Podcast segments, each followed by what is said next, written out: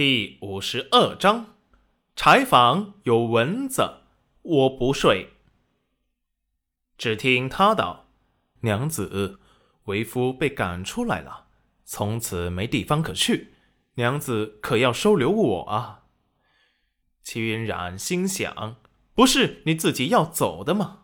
可是，在裴元君那委屈撒娇的神情中，那句拒绝的话怎么也说不出口。脑中的话不经意的就说了出来：“可以，不过你要住柴房。”裴元君实话，一副嫌弃的表情：“柴房有蚊子，我不睡。”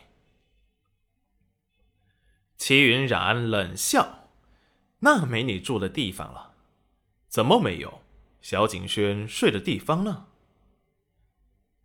他和我一起睡。”那我想都不用想，我可是你的夫君，睡一起是天经地义。你是不是要给我扛上？戚云染语气带着威胁。不是，夫人让我睡哪儿，我就睡哪儿。裴元君委屈了，回到鬼屋后，却发现被打乱的东西都被规整好了，房顶的破洞。也被补好了，有两个空房间里还加了两个床，床上的被子都是崭新的。房间里还添置了书桌油灯和笔墨纸砚，厨房里也垒好了灶台，锅也换成了新的，还用石头切成了一个切菜的案板，碗筷也换成了新的。戚云染意外的挑眉。你这是预谋已久。裴元君理所当然道：“你下山来找我姐算账的时候，我让暗卫查了，然后就让他们去买了。”齐云冉不再说话，晚上做了米饭，把昨晚剩下的烤鸭给端了出来，又做了简单的鸡蛋汤。吃吧。裴元君有些委屈，你昨日给景轩包了饺子，所以，我明日也想吃。戚云染道：“看我心情。”裴元君立即放心了，我不管，我就当娘子答应了。戚云染一边喝着鸡蛋汤，一边打量着裴元君。裴元君吃了一口烤鸭，太油腻，他吃不下去。鸡蛋汤合他的胃口。娘子这么看着为夫做什么？是发现为夫其实对你很有吸引力吗？不是，我是在想，你怎么跟我第一次见到的有些不一样？是变得让你动心了？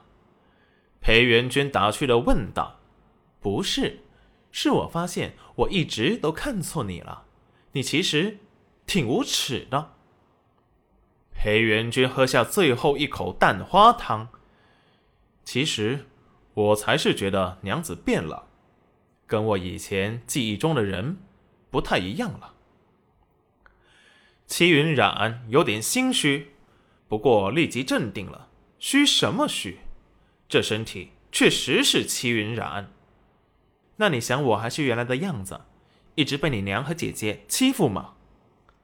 戚云染语气有些冲，娘子别生气，气坏了为夫会心疼。裴怼怼，你能好好的说人话吗？你你叫我什么？我说什么你都怼，不是裴怼怼是什么？娘子可冤枉我了。